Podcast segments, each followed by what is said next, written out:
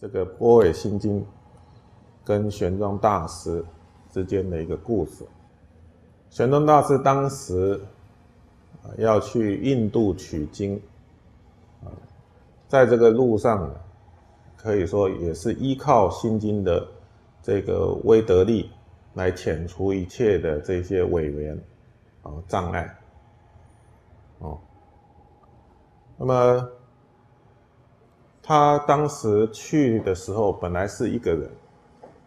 啊，就是当时的唐朝呢，本来不允许，可以说他是啊，应该怎么讲呢？他当时是偷渡的，啊，是。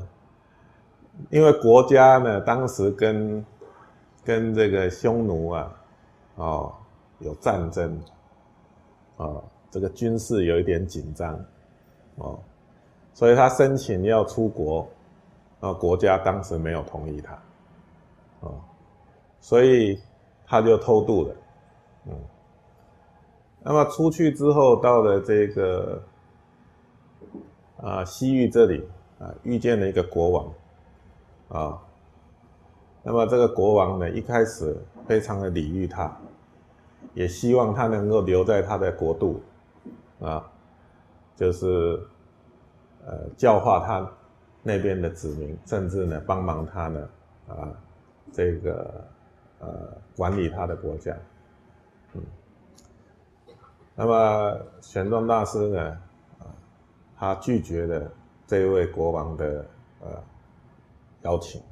啊，那这个国王就一开始，啊，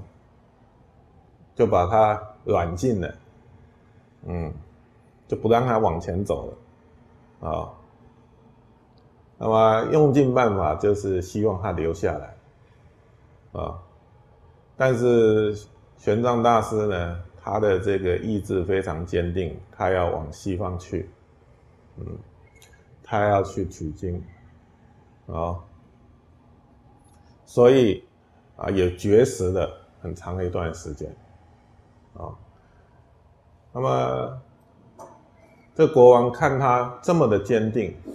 于是乎呢，啊，就呃答应，嗯，要让他离去，甚至呢，啊，跟他。结拜成兄弟，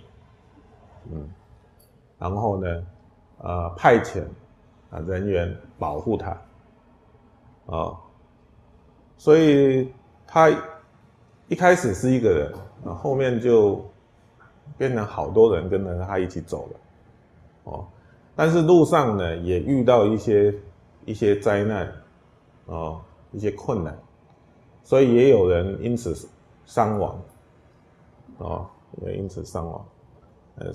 所以说他带去的这些眷属啊，就是去取经啊，啊，以种种的原因，最后只剩下他一个，嗯，那么有有次呢，他路经一个这个寺院啊，见到一个老和尚，他病得很严重，啊，那么玄奘玄奘大师呢，啊，升起极大的这个悲心，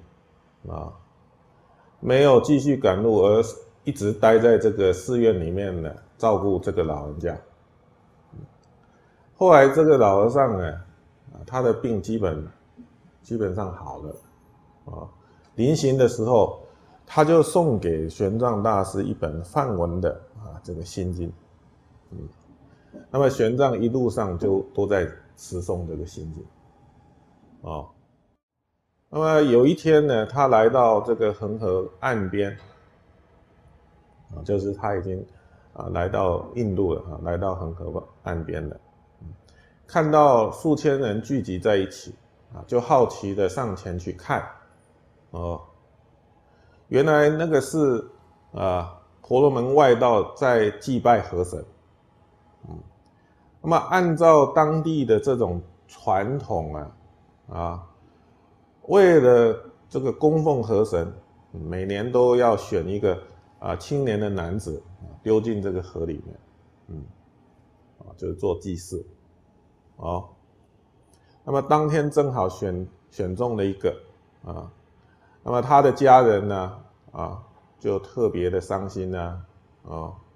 与这个呃年轻男子呢，啊，就哭成一团了，啊，哭作一团了。正在依依不舍之际呢，他们忽然间忽然间看到哦，有一个外国的和尚啊，就是玄奘大师，哦，就缓缓的走来了，哦，那么这个时候他们即就是呃即当即呢就笑颜啊逐开啊哈，然后欢喜若狂，嗯，立即呢将这个玄奘大师呢捆了起来，嗯，把他抓起来。啊，准备呢，让他来代替那个啊年轻的男子。嗯，那么玄奘大师呢，就告诉这些人呢，告诉他们说，嗯，如果你们呢，非要把我拿来供神，啊，抓来供神，啊，我也没有办法，啊，但是我作为一个呃佛教的出家人，啊，可不可以让我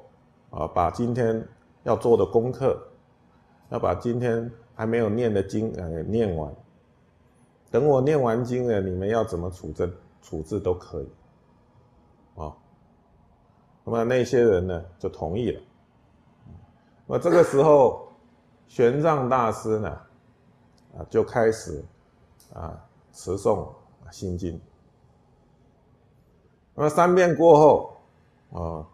这天空就乌云密布了，哦，雷电。雷电，这个雷电交加了哈，嗯，那么所有人都感到特别的害怕哦，不敢得罪他，怎么会突然间这样子哈？哎，于是乎就把他放了，哎，所以从这个故事哈，哎，我们就知道这个心经啊。能够给我们极就是说很大的加持，哦，你像这个玄奘大师，他在这个求法的过程遇到这些灾难的时候，哦，都是啊由于持诵哦般若心经啊给予的加持，让他能够顺利平安的啊求得这个法回到中国来，嗯，所以玄奘玄奘大师呢。啊，对这个波尾啊，波尾心经非常的重视，呃，非常的重视。他所翻译的心经与藏译还有其他的这个汉译本相比，虽然比较短啊，但却受过观音菩萨啊的特别加持。嗯，因为据说他从印度取取经回来的时候。啊，念及这一位老和尚，哦，赐给他这个心经的恩惠，啊，所以他准备好好的去报答他一番，哦，也就是回去找这位老和尚，嗯，谁知他当他到这个原来的地方呢，啊，去找这位老和尚的时候，不仅这个老和尚啊，啊，还有那一座寺庙，通通都不见了，嗯。都不在那里了，哦，所以说后人就是说啊，这可这一位老和尚就是观世音菩萨的化现，嗯，所以刚刚讲，哦，观世音菩萨加持，啊加持这个玄奘大师，让他能够顺利的啊去往印度，然后把心经还有其他的经典啊取回到中国来。嗯，那么我们佛教徒呢，大概做功课啊，大大小小的这个法会，嗯，都会持诵到心经，嗯，所以我刚刚讲，它的加持力很、很、很、很大，哦，很大，哎。而且它是我们说诸佛的心药，嗯，诸佛的心药，啊，我们学习佛法就是要了解佛法，佛的心，佛的心是怎么样的一个状况？嗯，佛的智慧是怎么样的状况？如果我们学不到，我们不了解，那可以说我们学习佛法没有碰及到核心的，哦，哎，没有学习到要领，哎，所以《心经》是一部非常非常重要的经典哦。